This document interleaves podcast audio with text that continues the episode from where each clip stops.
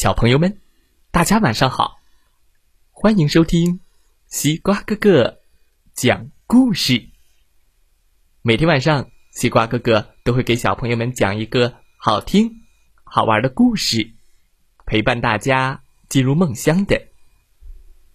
今天我们要听到的故事名字叫做《小外星人迷路了》，我们一起来听听吧。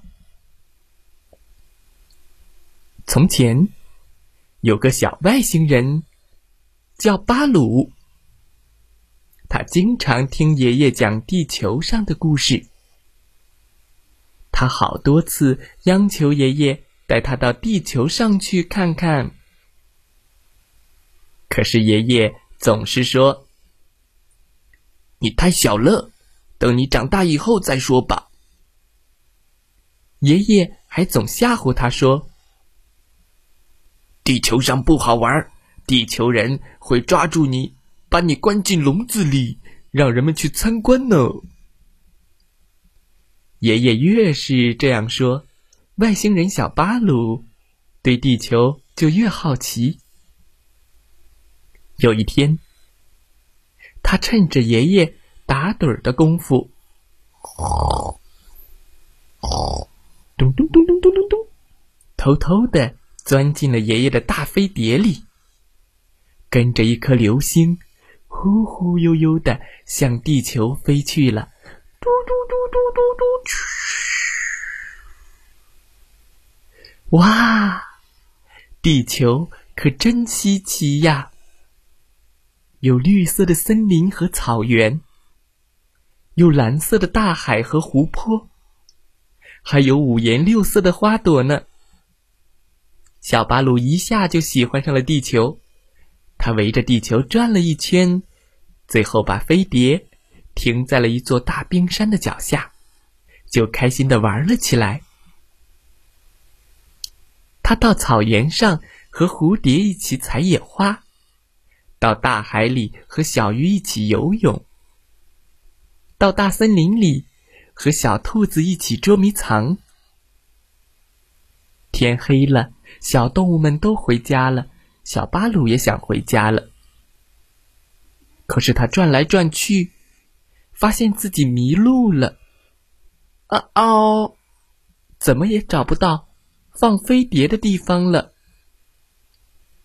没有飞碟，他就永远也回不到自己的星球上了。如果被地球人抓住，关进动物园，那就再也见不到爷爷奶奶了。想到这儿，巴鲁忍不住的哇哇大哭了起来。他的哭声惊动了附近的一个小地球人托托。热心肠的托托看到小巴鲁哭得那么伤心，他惊奇的问：“你好，我叫托托，你是谁呀？”巴鲁指了指天上，不好意思的说。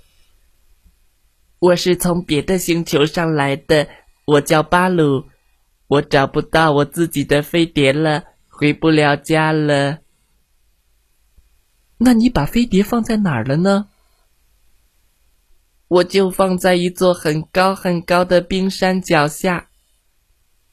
托托一拍脑袋说：“我知道了，地理课上老师讲过。”在南极的小企鹅家就有好多好高的冰山，你的飞碟呀，肯定放在南极了。走，我带你去找它吧。小巴鲁的能量非常足，跑起来就像飞一样快。他拉着托托的手，能量就很快传递给了托托。两个人跑得像飞机一样快。一会儿就到了南极小企鹅的家。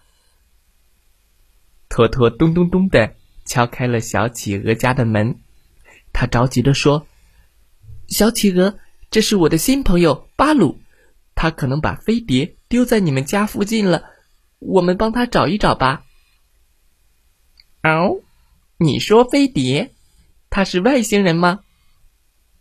嗯，我是从火星上来的。巴鲁回答说：“哦，小企鹅热情地端出了两盘鱼，招待他们吃饱了肚子。借着明亮的月光，一起出去寻找小飞碟。可是他们转遍了所有的冰山，连个飞碟的影子都没有看到。巴鲁急得咧开嘴巴，又哇哇的大哭了起来。小企鹅劝他说：“别哭了，你再仔细想想，你在冰山脚下放飞碟的时候看见了什么？”小外星人巴鲁说：“嗯，我想想，我好像看见了很远的地方。”有两只白白的大熊。啊！托托着急的说：“那是北极熊，北极熊住在北极，离这好远呢。”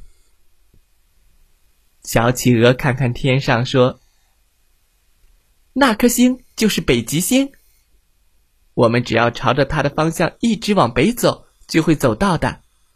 我先给北极熊大哥打个电话。”让他先帮我们找找。叮铃铃铃铃铃铃，很快北极熊就回电话了。他们找到飞碟了，就在他家附近。小外星人巴鲁一听，高兴极了。他告别了小企鹅，拉着托托的手，向北极飞去了。嘘，他们渡过了很大的海，翻过了很高的山。越过了很热的赤道，走啊走，飞呀飞，天气由冷变热，再由热变冷。后来，他们终于走进了北极圈，看到了一大片冰山，在冰山脚下，一只可爱的北极熊正笑眯眯的等着他们呢。在北极熊的身边，正是小巴鲁做的那个飞碟。